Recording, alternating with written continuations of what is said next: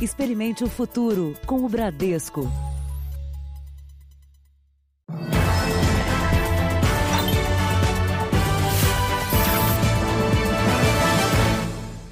Olá, boa noite. Boa noite. Numa cidade da Grande São Paulo, o isolamento social foi quebrado por criminosos com armas automáticas e coletes à prova de balas. Eles tentaram assaltar um carro forte que abastecia caixas eletrônicos de um supermercado. Os seguranças reagiram e nada foi levado. Toda a ação foi gravada por clientes e moradores da região.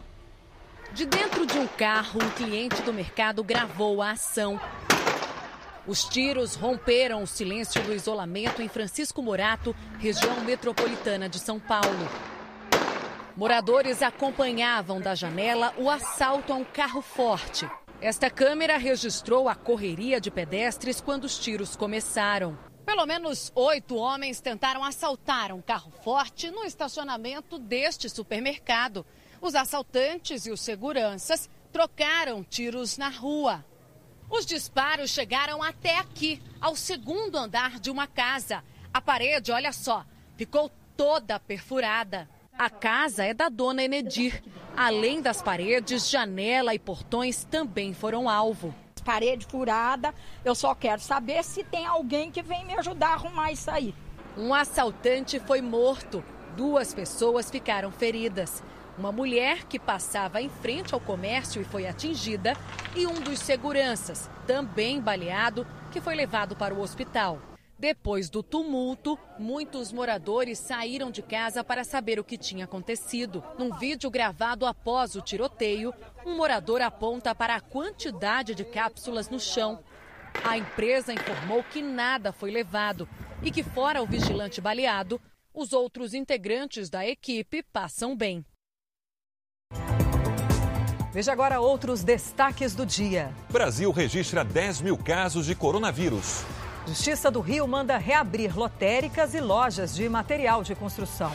País fará pesquisa para descobrir quantas pessoas estão infectadas pela Covid-19. Presidente Trump diz que as próximas duas semanas serão as mais difíceis para os americanos.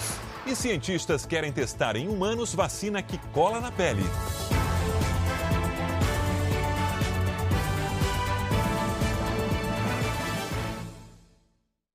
Oferecimento Bradesco Empresas e Negócios. Com você no futuro do seu negócio.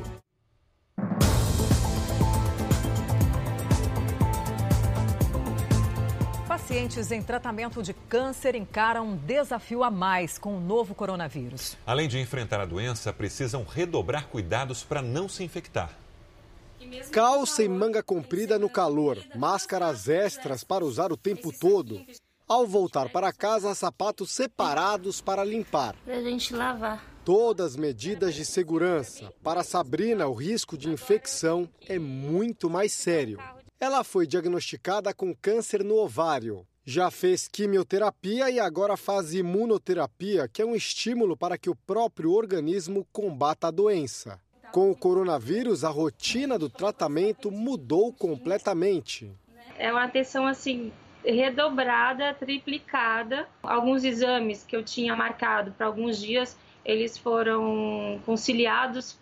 Mais de 5 milhões de pessoas já enfrentaram ou ainda enfrentam a doença no país. Mas os médicos explicam que nem todos os pacientes são necessariamente grupo de risco para o coronavírus. Os que precisam de muito cuidado são pacientes com tumores do sangue, como leucemia, linfoma e mieloma múltiplo, quem está em tratamento de quimioterapia ou com outras drogas, e casos de câncer em estágio avançado. Na luta contra o câncer, os pacientes dependem muito do apoio e do carinho de parentes e amigos. Mas agora, durante a pandemia, eles devem evitar totalmente o toque afetuoso e até mesmo os acompanhantes nos dias de tratamento. Os principais especialistas do Brasil também desenvolvem nesse momento um protocolo para diminuir ao máximo a ida de pessoas com câncer aos hospitais. Tem alguns casos de câncer de mama e próstata que são tratados, por exemplo, com, radio, com radioterapia pós-operatória, que a gente consegue uh, adiar em 3, 4 meses com segurança. Tem alguns casos de câncer de pulmão, por exemplo, que ao invés de uma cirurgia que requeria internação, nós conseguimos tratar com uma única dose ambulatorial, por exemplo, de radioterapia. Sabrina já estava apreensiva. Ela tem cirurgia marcada para as próximas semanas. Vai retirar o apêndice e o aparelho reprodutivo. E com o coronavírus, a insegurança é muito maior. Tem que tomar cuidado para que a minha imunidade não baixa, porque além dela baixar, vai ser propício a, a, a pegar qualquer vírus e bactéria como o corona aí, ainda tem a chance do, do câncer voltar. O Ministério da Saúde atualizou os números do coronavírus no Brasil. Em todo o país, 432 pessoas morreram e mais de 10 mil pessoas foram contaminadas. 10.278 casos. O estado de São Paulo segue como mais atingido. São 260 mortes, com 4.466 infectados. Em seguida, veio o Rio de Janeiro, com 58 mortes e 1.246 casos. O Ministério da Saúde anunciou hoje a compra de mais de 30 mil respiradores. Mais da metade será produzida por empresas brasileiras. Só da China foram comprados 15 mil respiradores. O governo gastou pouco mais de um bilhão de reais. E eles devem chegar nos próximos 90 dias. De uma indústria no Brasil devem ser adquiridos mais de 17 mil aparelhos. Hoje, o Brasil ocupa a 16ª posição no mundo na quantidade de casos confirmados de coronavírus. Durante a entrevista coletiva desse sábado, o secretário executivo do Ministério da Saúde explicou por que o Distrito Federal e estados como São Paulo, Rio de Janeiro e Amazonas poderão ter descontrole e aceleração da contaminação do coronavírus, como mostrou o boletim do Ministério. São os estados em que há uma relação de viagens internacionais maior. Dizer, o, o, o número de viagens internacionais o Distrito Federal, o número de pessoas que viajam, que viajaram para o exterior, é, o número de pessoas que vêm dos outros estados para Brasília, é muito grande, assim como São Paulo e o Rio de Janeiro. O secretário também reforçou a importância do isolamento social. Todo mundo vai ter contato com o vírus. O que a gente precisa é ter tempo para que as pessoas tenham contato com o vírus e a gente está preparado para isso. Segundo o Ministério da Saúde, o Brasil tem a possibilidade de identificar os casos mais rapidamente do que outros países atingidos pela pandemia, o que significa uma vantagem no combate à doença. O Brasil certamente vai ser o país que, quando nós tivermos o aumento de casos, vai ter a maior capacidade de testagem entre todos os países que, com os quais nós estamos aí nos comparando. Bom, e a Justiça autorizou a reabertura de casas lotéricas e lojas de materiais de construção no Rio de Janeiro. Já Niterói, na região metropolitana, montou bloqueios nas entradas da cidade para tentar conter o número de pessoas contaminadas pelo coronavírus. Os táxis dos municípios vizinhos já não podem mais entrar em Niterói. Desde cedo, guardas municipais e agentes de trânsito orientavam os motoristas sobre as novas regras. A medida passou a valer hoje. Ao todo, são 28 bloqueios, sete pontos de controle em avenidas principais e no acesso à Ponte Rio-Niterói. Outros 21 são em ruas interditadas com blocos de concreto para impedir a passagem de carros. Está começando a controlar os acessos a partir de hoje para reduzir a movimentação intermunicipal ao mesmo patamar do que a gente já observa é, na população de Niterói. Os ônibus intermunicipais também tiveram uma redução da frota. Nesse terminal, a frequência hoje equivale a 30% de um dia normal. Quem ainda precisa sair de casa para trabalhar tem esperado muito mais pelo transporte. Dona Benedita é cuidadora de idosos no Rio. Ficou impressionada ao ver a plataforma praticamente sem ônibus. Não é só aqui, é o mundo inteiro. A gente tem que se conformar e esperar. A placa também alerta que a praia está interditada para proteger a população. Mesmo assim, várias pessoas ainda circulavam hoje por Niterói. Pareciam ter tirado o sábado de sol para passear, principalmente em área de comércio, a maioria idosos. Trouxe meu cachorro e fui, comprei ali, né, no mercado ali da esquina. Hoje foi anunciada a exoneração da subsecretária de Gestão da Atenção Integral à Saúde do Estado, Mariana Escárdua. O motivo não foi revelado. Vamos voltar ao vivo ao Rio de Janeiro. Muita gente aproveitou o sábado de sol e saiu às ruas, mesmo com as recomendações da quarentena. A repórter Renata Loures está na Barra da Tijuca, bairro que registra o maior número de casos. Renata, boa noite. Muitos cariocas, então, não estão seguindo à risca o isolamento. Oi, Sérgio, Patrícia, muito boa noite para vocês. Boa noite também para quem está acompanhando a gente. Agora à noite está praticamente vazia aqui o calçadão da Praia da Barra, mas um estudo que mede a circulação de pessoas mostrou que desde sábado passado caiu a adesão ao isolamento social em sete bairros aqui do Rio de Janeiro.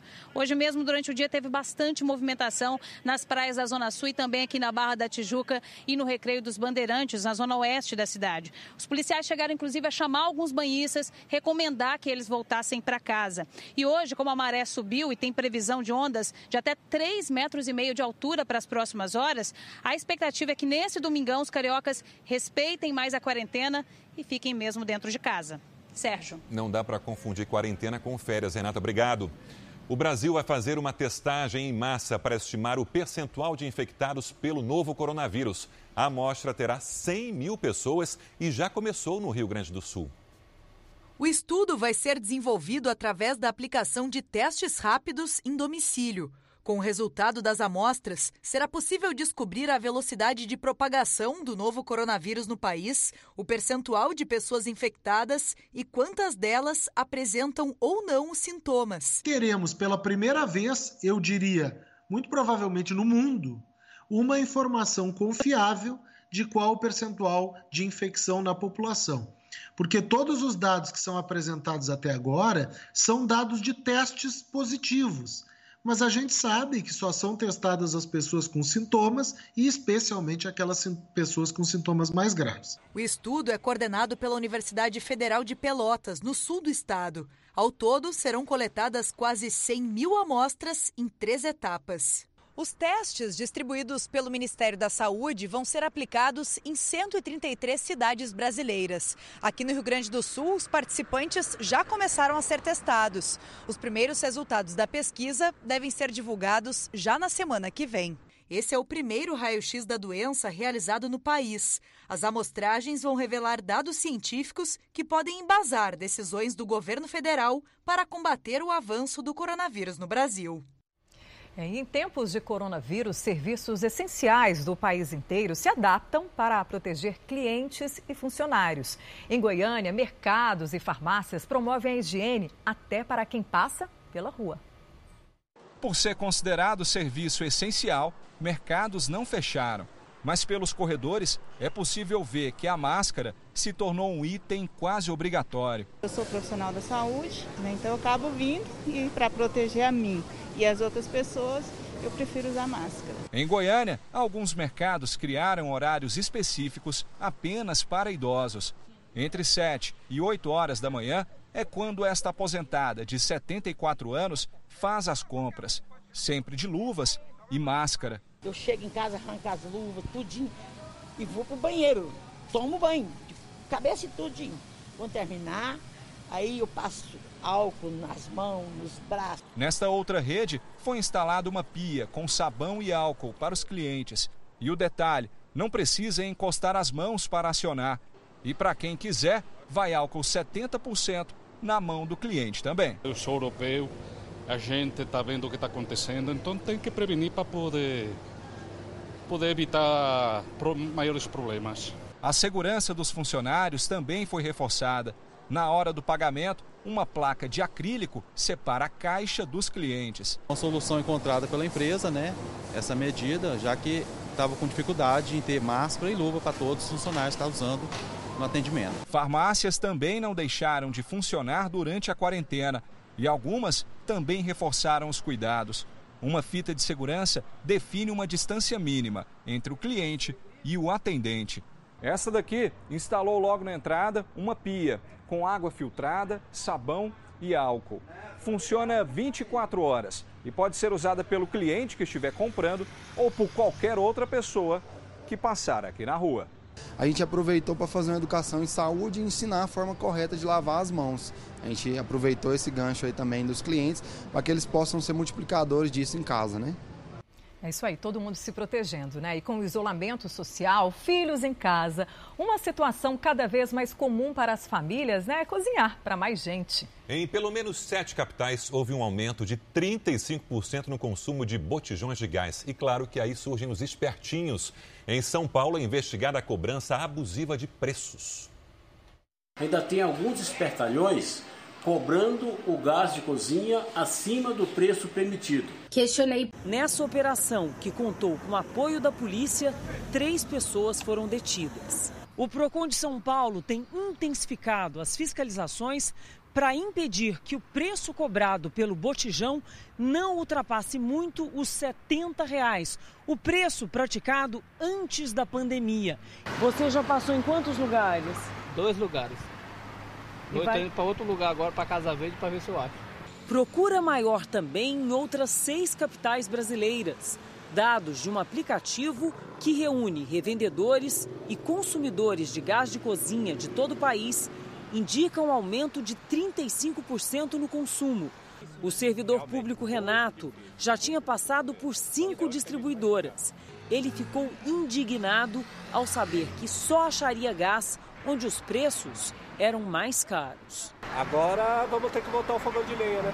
O que, que você acha disso? Eu acho isso um absurdo. Na zona norte de São Paulo, um caminhão vindo do Espírito Santo com botijões tinha acabado de chegar a essa distribuidora. Os carros não param de chegar, o ponto de distribuição ficou fechado durante quatro dias porque não tinha gás. O caminhão acabou de descarregar, são 400 botijões. Olha, a todo momento as pessoas chegando. Consumidores fizeram até fila para levar o produto para casa. Eu moro em Jaraguá. Ah. Rodei Vila Zate, Pirituba, rodei por aí tudo, passei aqui na, Jardim é, na Beraba, vim achar aqui agora. Alguns com medo de faltar ou de só encontrar o botijão por um preço muito maior, decidem mesmo levar mais de um. Já foi com álcool em gel, agora botijões. No Rio de Janeiro, os negócios imobiliários tiveram uma queda de 70% por causa da quarentena. E para não fechar as portas, os administradores adotaram novos métodos de trabalho. Os corretores estão usando a criatividade e a tecnologia para enfrentar a crise. Em vez das visitas, eles enviam vídeos dos imóveis, mas sobram dúvidas dos clientes. Quando o cliente não está no apartamento, aumenta o número de perguntas. Então ele normalmente pede para se filmar mais de uma vez. Olha, dá uma filmadinha melhor na cozinha. Uh, ou então a vista, eu queria entender melhor como que é a vista. Mas via vídeo dá para ter uma boa noção e a ponto do cliente sim fazer negócio. A maior imobiliária da América Latina fechou o mês de março com 38 milhões em vendas. O esperado seriam 100 milhões. No Rio de Janeiro, os mil corretores estão em home office. As locações caíram pela metade. A gente montou a operação para crescer em 2020, só que veio essa surpresa e a gente teve que enxugar a nossa, a nossa folha de pagamento, negociando também salário, aí, diminuição de salário, enfim. A gente teve que se equacionar para passar essa, essa, essa, essa fase de uma forma que a gente sentisse menos. Além dos vídeos, uma alternativa para não perder o cliente é levá-lo ao imóvel com cuidados para evitar a contaminação. O corretor vai na frente, esteriliza o apartamento e deixa as portas e janelas abertas. O imóvel fica vazio para o interessado avaliar.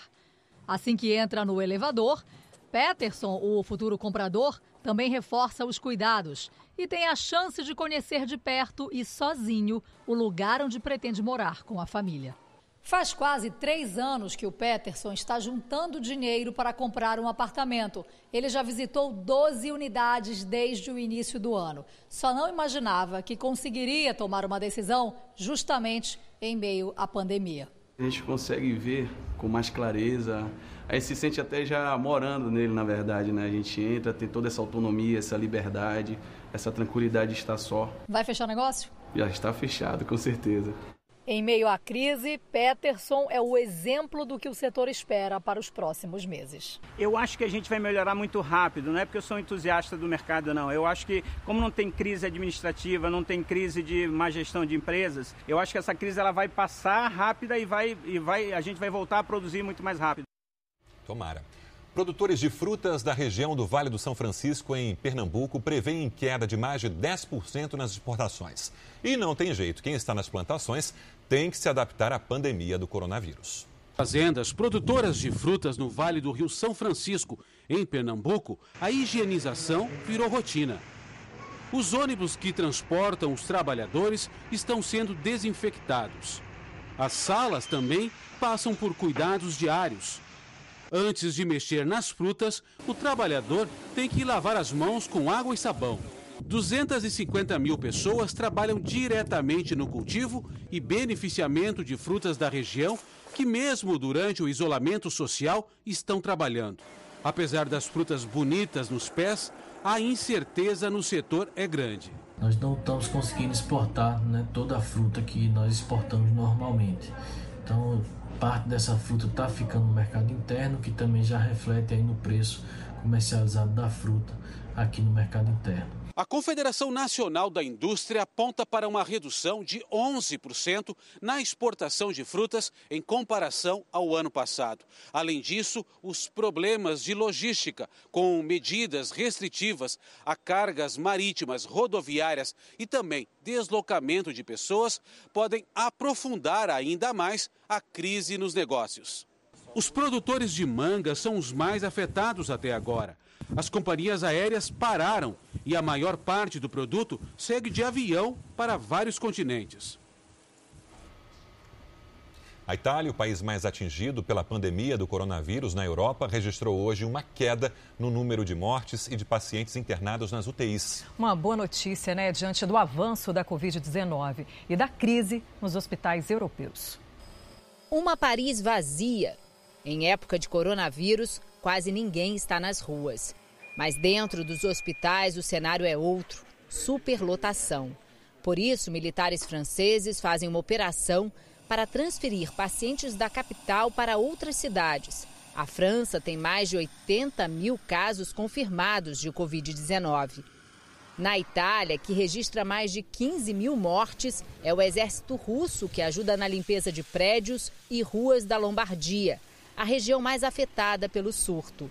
Hoje, o país teve uma queda no número de óbitos e na quantidade de doentes internados nas UTIs. Um alívio para um sistema de saúde inchado. Para combater a falta de leitos, esse grupo de médicos italianos está indo até a casa dos pacientes logo no surgimento dos primeiros sintomas. Luigi Cavana conta que das 100 pessoas que receberam esse tipo de tratamento, menos de 10% tiveram que ser internadas. Nas ruas da Espanha, policiais fazem controle da circulação das pessoas.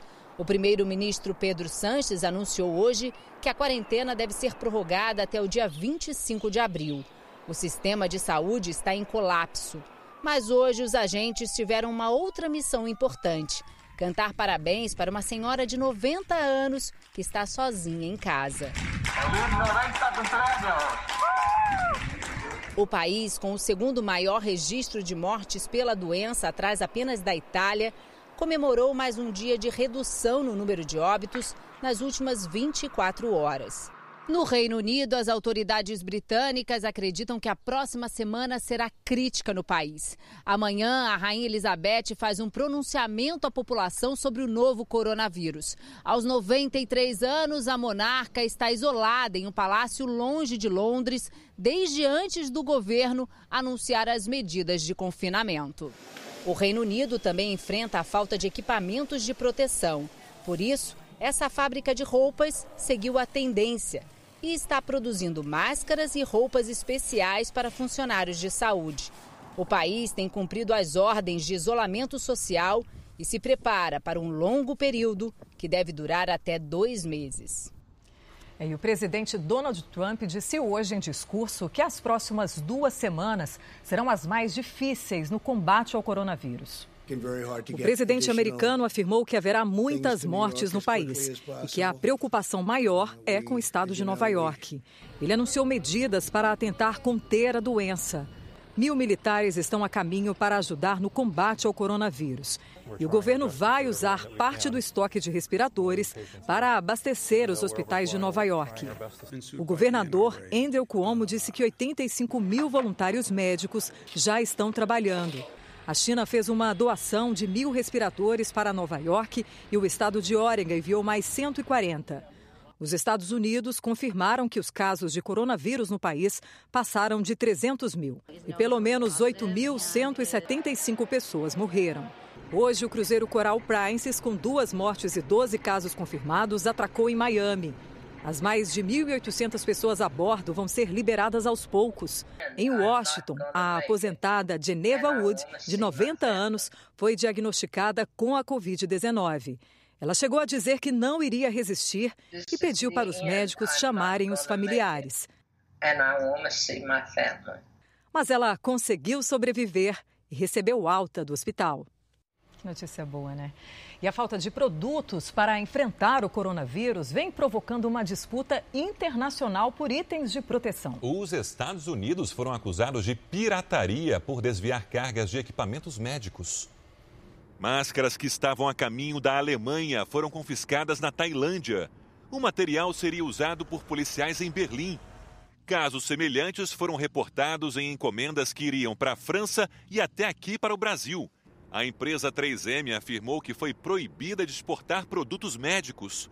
O presidente Donald Trump revelou que recorreu a uma lei da época da Guerra da Coreia para que as empresas americanas garantissem mais produtos médicos para a demanda interna dos Estados Unidos. Autoridades alemães afirmaram que a atitude é uma forma de pirataria moderna. Veja a seguir: escolas técnicas ajudam a fazer equipamentos de proteção contra a Covid-19. E ainda nesta edição, nos Estados Unidos começam os testes de vacina para colar na pele.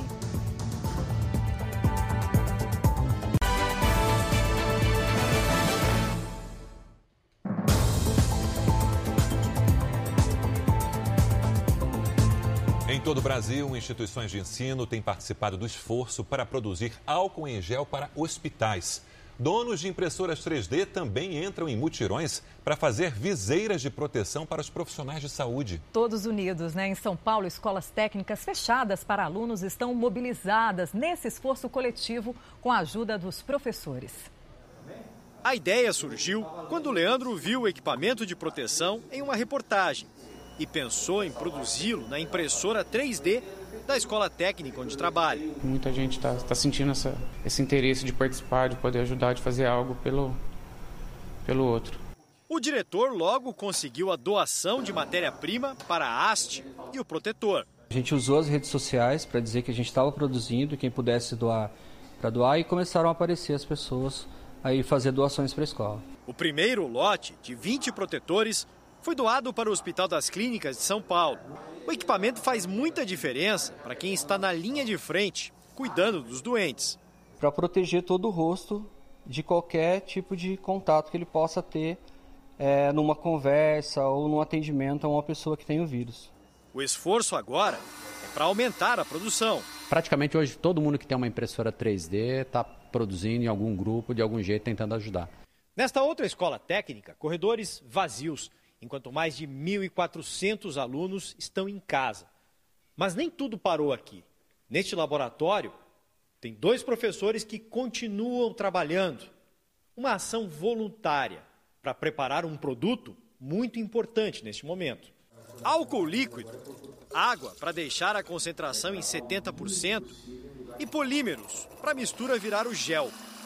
A fórmula que eles ensinam normalmente aos alunos. Foram quatro classes que nos ajudaram nesse processo de, da primeira produção, do primeiro lote, e o envolvimento deles foi maravilhoso. Os professores estão produzindo álcool gel para postos de saúde e para a defesa civil. Trocam o isolamento em casa pelo trabalho no laboratório para aplicar o conhecimento científico e ajudar. Nós percebemos que agora a população precisa muito mais da gente. Né? Eu acho que é uma, uma doação aonde cada um que puder, cada empresário, cada trabalhador, cada pessoa pode ajudar um pouquinho. Solidariedade, a gente está precisando, né? colaborar. É verdade. E a tecnologia ajuda pais de crianças com autismo, depois que as sessões de terapia foram canceladas por causa do coronavírus. O jeito foi passar aulas pela internet para que os pais exercitem os filhos dentro de casa. Não está sendo fácil para o Yara manter a filha de seis anos calma em casa por tantos dias. A Valentina, ela aumentou muito assim o comportamento dela, mais agitado, né? Que ela sempre foi uma criança mais agitada. É, alguns comportamentos, né, é, repetitivos que ela não tinha tanto, agora está mais enfatizado. Normalmente, a Valentina faz sessões de terapia ocupacional duas vezes por semana aqui no consultório com a Rejane. São exercícios que ajudam no desenvolvimento da menina, que tem autismo. Pula-pula, não tem pula-pula em casa? Vamos usar o colchão. Coloca a criança para pular ali no colchão, coloca uma linha reta no chão e pede para a criança caminhar em linha reta. Coloca alguns brinquedos que a criança tem em casa e pede para ela pular. Pode ser bambolê ou pode ser aquele ursinho que ela gosta. A tecnologia é o que tem garantido a continuidade das sessões para quem não pode interromper um tratamento como esse. O acompanhamento para autistas é fundamental para que eles não tenham uma crise de ansiedade e regridam em certos comportamentos. Autistas têm dificuldade de comunicação, de aprendizado, no convívio social e também de cumprir as tarefas simples do cotidiano. Por videochamada, a terapeuta adapta as atividades para fazer à distância. As coordenadas estão no aplicativo e a mãe vai informando o desempenho. Isso! Ao final da sessão, Valentina está mais tranquila e a mãe mais aliviada veio para ajudar mesmo, porque no início, né, a gente estava meio perdido, sem, sem saber como realizar, como fazer, né, como acompanhar. É importante eles não deixarem de estimular a criança em casa. Então, assim, eles têm que ter consciência que todos os dias eles precisam sentar e brincar com a criança. O presidente Jair Bolsonaro fez hoje uma teleconferência com o primeiro-ministro da Índia, Narendra Modi. Bolsonaro pediu ao primeiro-ministro indiano a continuidade do fornecimento dos insumos para a produção da hidroxicloroquina, substância que vem sendo usada no tratamento de pacientes graves com o coronavírus. No final de março, o Brasil zerou os impostos de importação da cloroquina. Vamos ver agora os destaques do próximo domingo espetacular. A corrida em busca de tratamentos contra o coronavírus. Os experimentos no Brasil para combater a doença.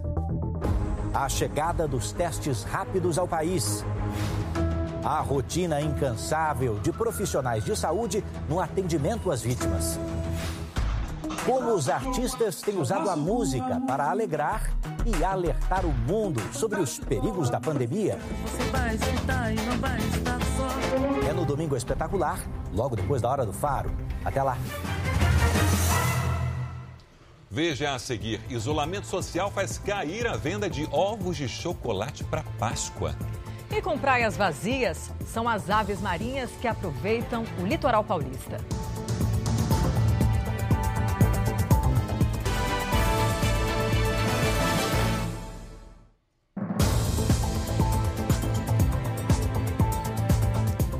Notícia de esperança. Na busca para frear o avanço do novo coronavírus, cientistas da Universidade Federal do Rio de Janeiro fazem experiências para usar células-tronco no tratamento de pacientes graves. É nesse laboratório que uma equipe de 30 pesquisadores estuda o que pode ser uma esperança para pacientes que desenvolveram a forma grave da Covid-19. A pesquisa testa a possibilidade de injetar células-tronco do cordão umbilical na corrente sanguínea do paciente, o que pode ajudar a restaurar os danos provocados pelo coronavírus nos pulmões. Em casos mais graves, eles ficam inflamados, rígidos e não respondem aos tratamentos hoje aplicados. As células-tronco do sangue de cordão, assim como o plasma do sangue de cordão, elas atuariam diretamente no processo inflamatório e na lesão causada aos pulmões, por exemplo. Aqui os pesquisadores fazem o processamento das células-tronco do cordão umbilical. Elas são manipuladas e armazenadas em tanques a 200 graus negativos. As células ficam congeladas no Rio de Janeiro até que o estudo seja autorizado pela Anvisa e elas possam ser testadas no primeiro paciente. A previsão é que isso aconteça nas próximas duas semanas. O estudo é semelhante ao que vem sendo desenvolvido na China e nos Estados Unidos, com resultados positivos. No Brasil, vai ser feito em parceria com o Hospital Particular de São Paulo. No começo, 20 pacientes devem ser observados. E mais uma iniciativa de universidade. A Unicamp foi credenciada pelo Instituto Adolfo Lutz para fazer testes rápidos do coronavírus. O exame já é realizado em pacientes internados no Hospital das Clínicas em Campinas, interior de São Paulo. Passos largos em busca de respostas. Uma grande força-tarefa de pesquisadores da Universidade Estadual de Campinas, a Unicamp, uniu mais de 200 professores e alunos de pós-graduação no combate ao coronavírus. A primeira parte do trabalho foi o desenvolvimento de testes rápidos para a Covid-19. O resultado sai em até 48 horas com o uso de tecnologia nacional e materiais mais baratos que os importados. O exame já começou a ser usado em pacientes que estão internados no Hospital das Clínicas aqui de Campinas. O desafio enfrentado pelos pesquisadores é ter em grande escala os insumos necessários para a realização desse teste e aí sim ampliar o diagnóstico rápido em todo o país. Os insumos são reagentes usados na hora do teste. Eles podem ficar escassos por causa da demanda no mundo todo por pesquisas sobre o vírus. A gente trabalha com fornecedores locais, é, empresas de biotecnologia brasileiras, muitas delas aqui na região metropolitana de Campinas mesmo, e que têm capacidade de fornecimento a curto prazo. Por enquanto, serão 300 testes por semana na região, que já tem mais de 60 casos confirmados da doença. A expectativa é atingir a produção de 180 mil testes. Os países que melhor lidam com essa crise são os países que mais testam e que testam rápido. Então a gente precisa fazer isso também. Outra frente de pesquisa na Unicamp analisa o efeito do vírus no organismo dos pacientes do grupo de risco. O professor que coordena a pesquisa explica que esta é a única forma de descobrir terapias e medicamentos eficazes. Estudando esses grupos de risco, talvez a gente chegue mais rapidamente a entender como que a biologia, como que esse vírus funciona no nosso sistema, como que ele infecta, quais são as vias, quais são as principais células alvos, como que ele modula o metabolismo da célula para melhorar ou para induzir a sua replicação, evitar mortes e tentar desenvolver no futuro possíveis tratamentos e intervenções terapêuticas. O medo da propagação do coronavírus fez o brasileiro mudar uma série de hábitos, principalmente de higiene. E essa nova rotina deve se incorporar ao cotidiano de muita gente depois que essa crise passar. Quando precisam sair de casa, o álcool em gel sempre vai junto. Maico e Nádila aumentaram os cuidados com a higiene da família. No meu caso, eu trabalhando em home office também para evitar a condução, pegar alguma coisa e levar para dentro de casa. A gente já limpava a casa com mais intensidade, mas agora está sendo redobrado. Estamos passando álcool nas superfícies, né? É, usando mais água sanitária e higienizando mais a mão da criança. Na casa da Sônia, os sapatos também ficam do lado de fora. As compras do mercado agora só por entrega. As medidas para evitar a propagação do novo coronavírus alteraram a rotina. E a roupa que a gente chega da rua, na mesma hora ela é lavada e a gente chega, troca a roupa e vai direto para o banho. Uma pesquisa realizada em todo o país revelou quais hábitos os brasileiros mudaram para se proteger durante a pandemia. No topo da lista está a limpeza das mãos. Seja com álcool em gel ou com água e sabão, quase 90% dos entrevistados passaram a fazer isso com mais frequência. Quase o mesmo número de pessoas passaram a evitar locais públicos. 64% dizem evitar ir à casa de amigos e 29% só saem de casa em horários de menos movimento. 60% tentam não tocar o rosto na rua. 58% não encostam em superfícies públicas como maçanetas ou botões de elevador. 13% só saem de casa com máscaras de proteção. Priscila passou a higienizar ainda mais as frutas e as compras do mercado. Dizem que depois de 21 dias, com a gente fazendo uma determinada coisa, ela se torna um hábito para a vida, né? E eu acredito que sim, que eu vou incorporar esses hábitos na minha vida. Hábito que vai ajudar a gente a evitar outras doenças também, né, e Sérgio? E acabou aquela, aquela história de lavar a mão rapidinho, né? 20, 20 segundos. 20 segundos, agora a gente já sabe. Em tempos normais, sem epidemia, pelo menos 13 idosos brasileiros sofrem acidentes dentro de casa todo dia. Isso segundo os dados mais recentes do Ministério da Saúde. E são casos que precisam de atendimento médico. Todo cuidado é pouco, né? Agora, quando a recomendação é a quarentena, o cuidado deve ser ainda maior. Olha, conforme. Bernardo é, é fisioterapeuta e atende anos, muitos idosos normal, que vira e mexe se acidentam em casa. É, tapetinhos na, na beira de escada, por exemplo. Isso é um perigo, né? A gente tem que. Não precisa. Daí eu vou querer subir na, numa cadeira para limpar o teto, ou subir numa escada para limpar o teto, que é coisa que eu não estou acostumado a fazer. Em tem, né? tempos né? de confinamento, então, se movimentar. Casa, exercício simples de é, levantar e sentar numa cadeira, né, em pé, ficar na ponta dos pés. Né, é, às vezes eu pego um bastão e ajudo, auxilio levantando o bastão com o braço, né, é, trabalhando um pouco de rotação, um pouquinho de alongamento da região do pescoço, ou seja, eu estou usando algumas estratégias caseiras para manter o corpo em atividade. Fábio dá aulas de jogos eletrônicos para pessoas com mais de 60 anos. E a aula continua cheia, só que de outro jeito. As aulas eram semanais. Mas quando se começou a falar em quarentena, o Fábio e a equipe dele já imaginaram o que esse isolamento poderia causar nos idosos. Resolveram então aumentar a frequência das aulas. Hoje elas ocorrem todos os dias e contam com exercícios não só para a mente, mas também para o corpo, além de estimular a socialização via internet. Eu estou adorando isso porque isso me mantém em contato com pessoas e com o carinho de todo mundo e a troca, o que é muito importante para mim e para todas. Todos, aliás, eu deveria dizer. Para Fábio, o importante é mostrar que os idosos não estão sozinhos, apesar do isolamento físico. O que a gente está fazendo é assim, mostre a carinha, né? Tem algumas pessoas que falam assim, ah, eu estou de pijama, não importa, eu quero ver sua carinha. Os idosos são mais frágeis, sim, porque eles sentem uma necessidade maior de conversar, de se sociabilizar. As aulas se tornaram um encontro de amigos. A gente tem que ficar nessa quarentena, mas assim, com a cabeça mais, mais calma, mais tranquila, mais pensamento positivo.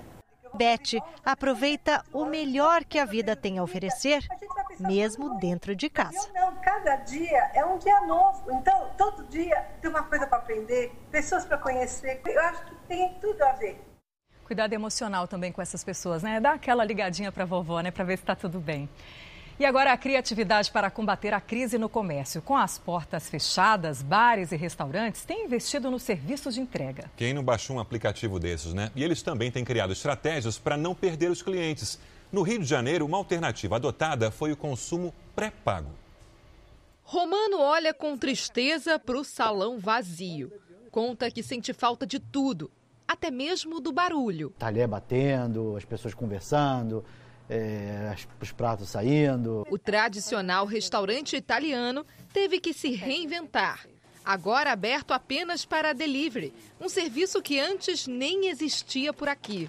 Para conquistar os clientes, eles apostam num atendimento personalizado, fugindo dos padrões de aplicativos de entrega de comida. A gente está aqui e eles estão é, lá do outro lado da telinha e aí a gente conversa ou me liga, aí a gente vai o que você tem hoje? O que você faria com isso? Dos 28 funcionários, 20 entraram de férias. A cozinha sem movimento atende os poucos pedidos que chegam.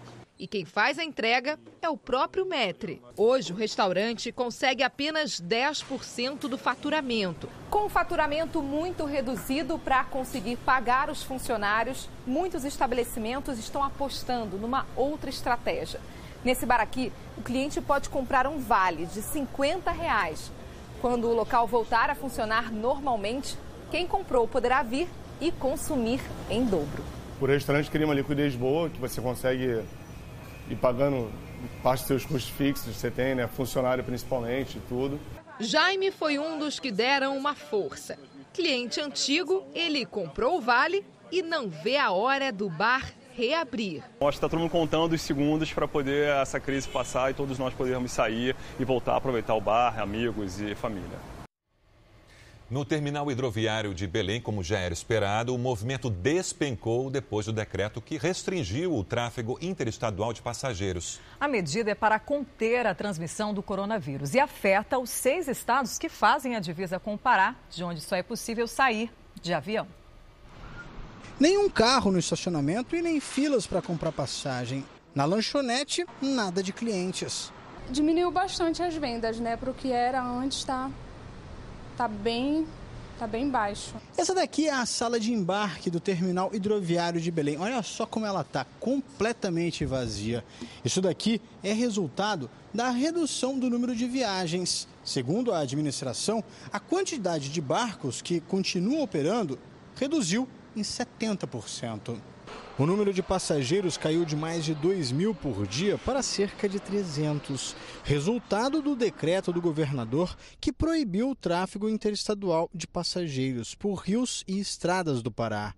Eles estão atendendo as recomendações do governador e todos os protocolos da Organização Mundial de Saúde e do Ministério da Saúde.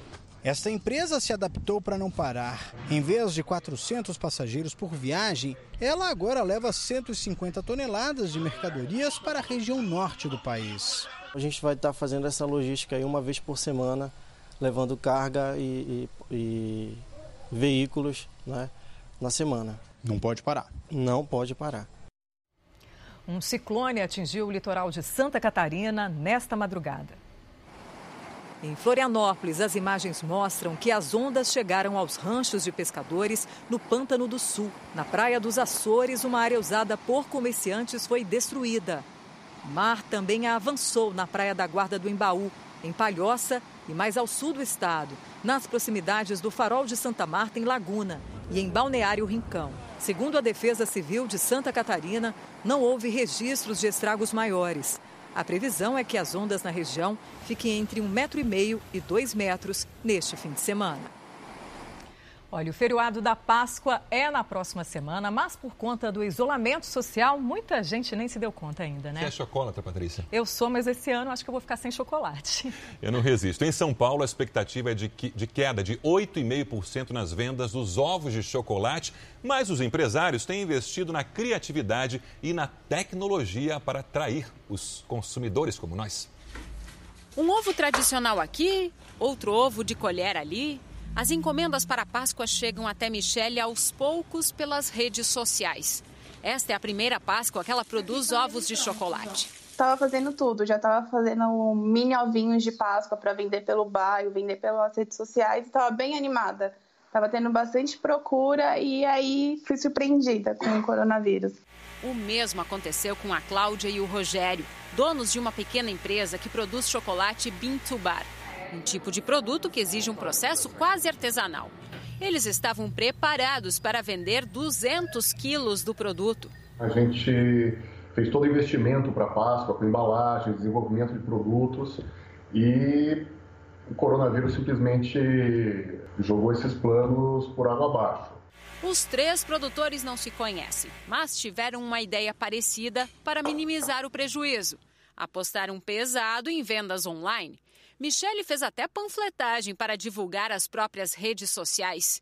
E surtiu efeito. Eu já estou com pedido de 20 ovos de colher. Cláudia e Rogério acionaram a rede de parentes, amigos e até clientes. A internet também vai ajudar nas vendas. A gente tem falado, olha, vocês não vão encontrar os produtos da gente nas prateleiras que normalmente vocês encontrariam, vocês não vão encontrar os produtos da gente nessas feiras artesanais que normalmente vocês encontrariam.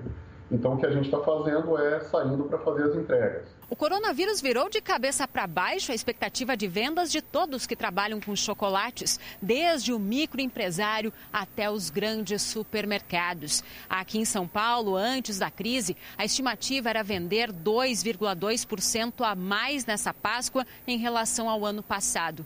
Agora, os supermercados já trabalham com a possibilidade de queda de 8,5%. Esta rede de lojas especializada em produtos para fabricação de doces investiu em 3 mil toneladas de chocolate para comercializar nesta Páscoa. Até hoje, vendeu 35%.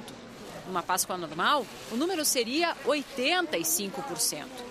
Para alavancar os negócios, a empresa decidiu apostar em vendas por e-mail ou mensagens.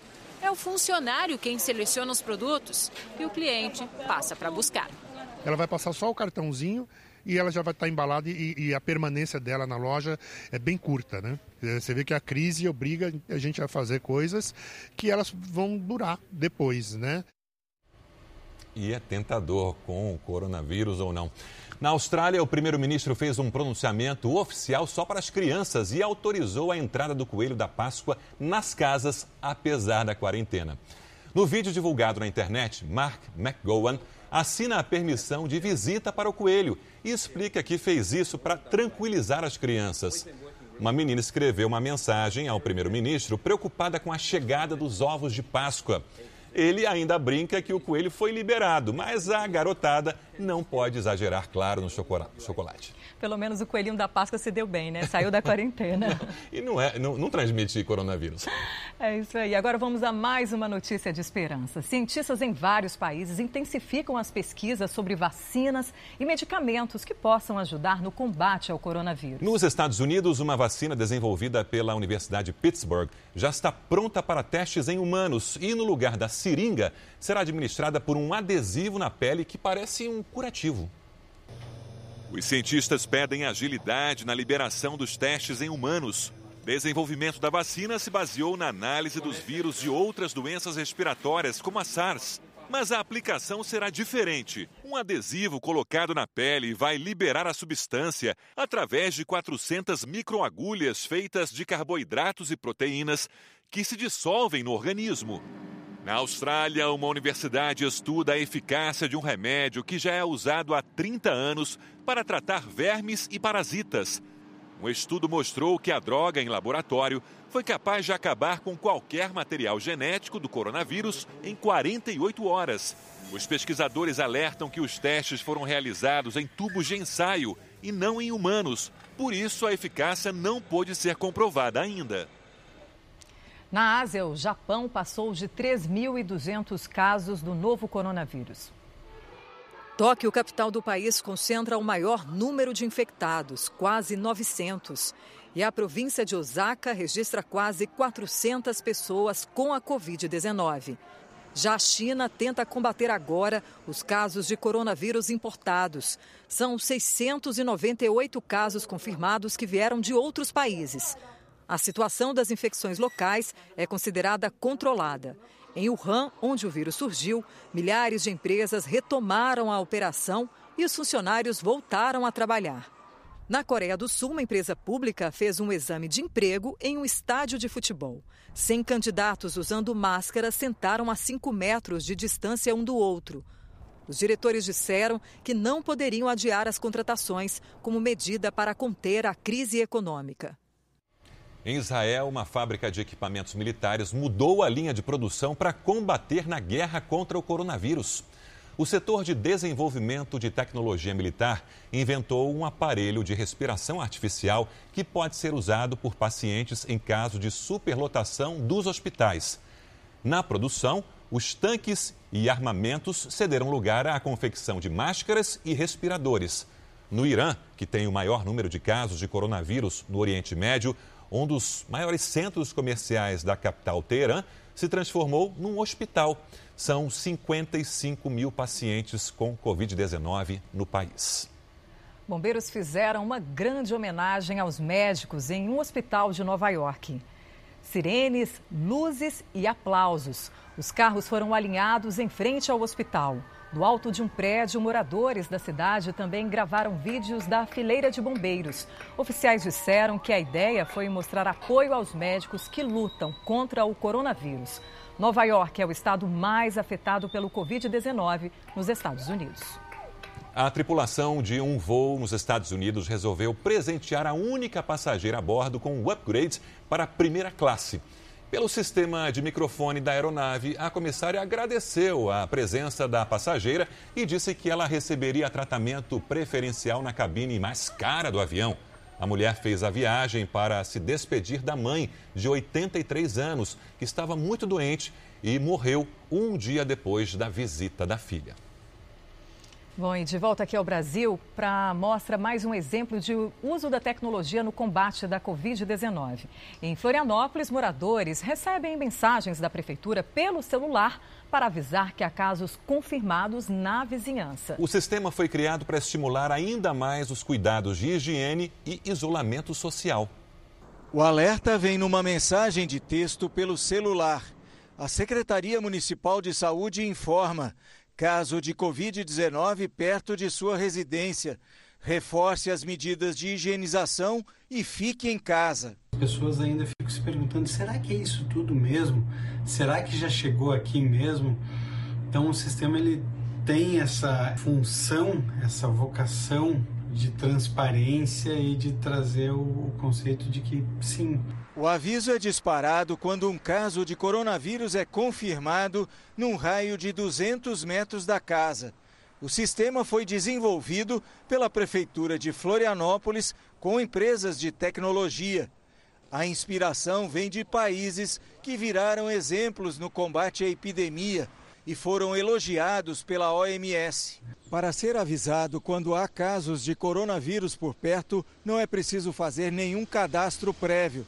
O sistema usa bases de dados do próprio governo. O nome do doente e o endereço dele são mantidos em sigilo. Só nas primeiras horas, mais de 14 mil mensagens foram enviadas. Para esta infectologista, os avisos ajudam a aumentar o distanciamento social e diminuir a propagação do vírus. Você sabendo que tem uma pessoa que tem que está infectada pelo coronavírus, você vai automaticamente se cuidar mais. Você vai intensificar as medidas de higiene e evitar sair de casa acende um alerta. Né? É verdade. E com as atividades culturais interrompidas, técnicos do setor passaram a receber uma ajuda solidária em Belo Horizonte.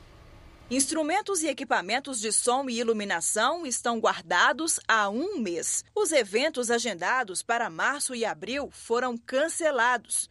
Tudo por causa do novo coronavírus e a ordem de isolamento social. Esse mercado nosso foi o primeiro a parar, vai ser o último a retornar, né? Então, todo mundo tem que ajudar um pouco, né? Preocupado com os colegas autônomos, o dono desta produtora decidiu ajudar e criou uma campanha para arrecadar alimentos. Alguns amigos já, já se uniram, né? E a gente começou a acionar e fazer um planejamento inicial e depois acionar alguns parceiros para a gente entender como que seria esse processo. A ideia ganhou força nas redes sociais e mobilizou artistas e produtores culturais. O violeiro Chico Lobo estou aderindo à campanha. Todos nós precisamos ficar dentro de casa e essa turma está precisando da sua ajuda. Com a campanha, muitos profissionais que trabalham nos bastidores, como montadores de palco, técnicos de som e iluminadores, vão receber cestas básicas. A maior parte está guardada neste galpão,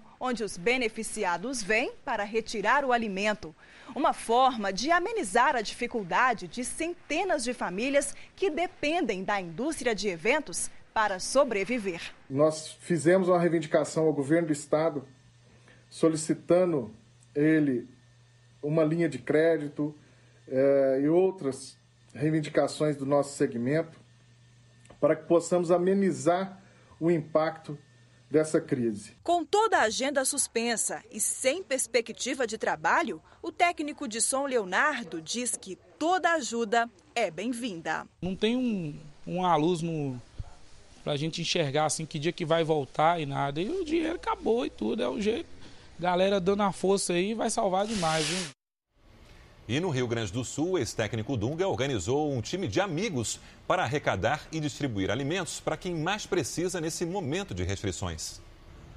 Capitão do Tetra, Dunga convocou uma seleção de amigos para ajudar na arrecadação de alimentos para entidades que ajudam pessoas carentes de Porto Alegre e região.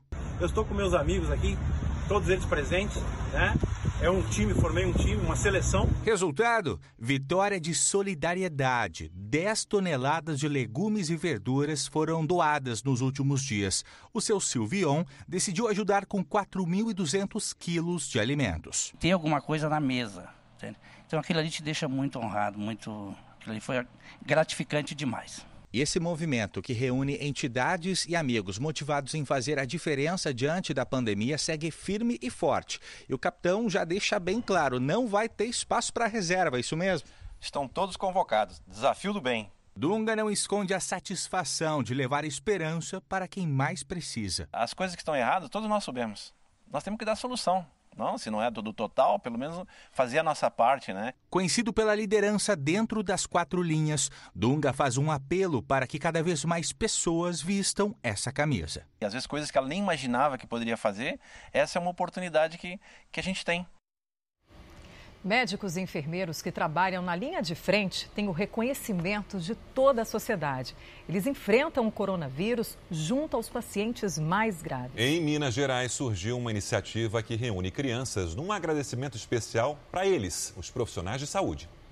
Os irmãos Clara e Vitor capricham na delicada tarefa de casa. Essa cartinha é o jeito de agradecer o esforço deles. Em tempos de redes sociais, crianças estão escrevendo cartas de agradecimento aos profissionais da saúde. E estão deixando as pessoas que amam em casa para ajudar a população. Eduarda também mandou uma mensagem de incentivo. Fiz essa carta para os profissionais da área da saúde para demonstrar nossa gratidão e nosso carinho a eles. Foi a Lara que teve a ideia de começar a escrever para médicos e enfermeiros. Hoje, em nome da turma do quinto ano A, queria pedir a cada turma desse colégio para escrever pelo menos uma cartinha para médicos e pessoas que estão tratando os doentes. A estudante de 10 anos quis formar uma corrente do bem e deu certo.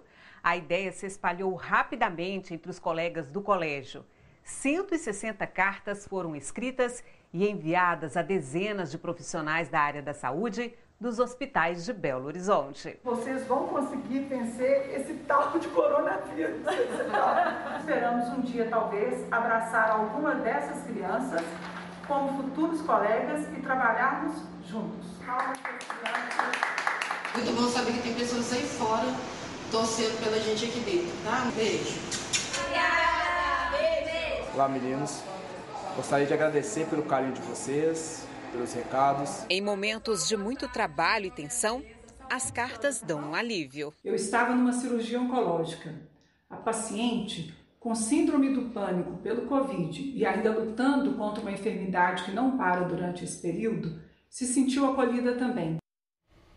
Acho que merecido. Sem a agitação habitual nas praias, os animais começaram a ocupar o espaço dos banhistas. No litoral de São Paulo, muitas aves voltaram a ser vistas por toda a orla. Parece uma praia isolada, mas esse é o quarto destino mais frequentado do país, segundo o Ministério do Turismo. Assim como outras cidades litorâneas, Praia Grande, na costa paulista, também fechou as praias para evitar aglomerações. E após duas semanas de interdição, já são muitas mudanças nesse cenário. Antes, a prefeitura tirava da orla quase uma tonelada de lixo por dia. Agora, esse número reduziu a zero. Sem banhistas e sem lixo, olha quem está bem à vontade na beira do mar. Garças, quero-queros, gaivotas nem se fala, vem em bando. Esses aí no meio são 30 réis. Aves de várias espécies todas juntas e misturadas e em quantidade. Elas costumam ficar em bandos com várias espécies e a gente vê que uma perfeita harmonia. Delfo é da guarda costeira e patrulha a praia todos os dias, até na quarentena. Ele fez esse vídeo em um trecho da praia super disputado por turistas acha que até o mar está mais limpo. A água está muito cristalina. Essas fotos foram tiradas por um biólogo que estuda o comportamento das aves em Praia Grande desde o começo desse ano. A gente está sendo obrigado, né, por, por essa pandemia, por, por, por tudo isso está acontecendo, a é, invariavelmente ceder espaço. E o que eu tenho visto é esses bichos eles estão ocupando esses espaços. E junto com o Márcio, nessa pesquisa sobre as aves, está uma fotógrafa, a Giovana, que mora bem pertinho da praia, com uma visão privilegiada. Ela está ali, olha, na janela, em isolamento social, por isso que ela não está saindo de casa. Giovana tem 19 anos e está achando a praia assim vazia muito mais bonita. Faz um pouco a gente pensar sobre a nossa relação com a natureza, com os animais. A natureza agora ocupa até os espaços sonoros.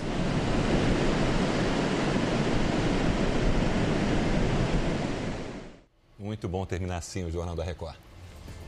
E fique agora com os melhores momentos da novela Amor Sem Igual. A gente se vê amanhã no Domingo Espetacular. Se cuide e uma boa noite. E logo depois do Domingo Espetacular, eu te espero no Câmera Record. Boa noite.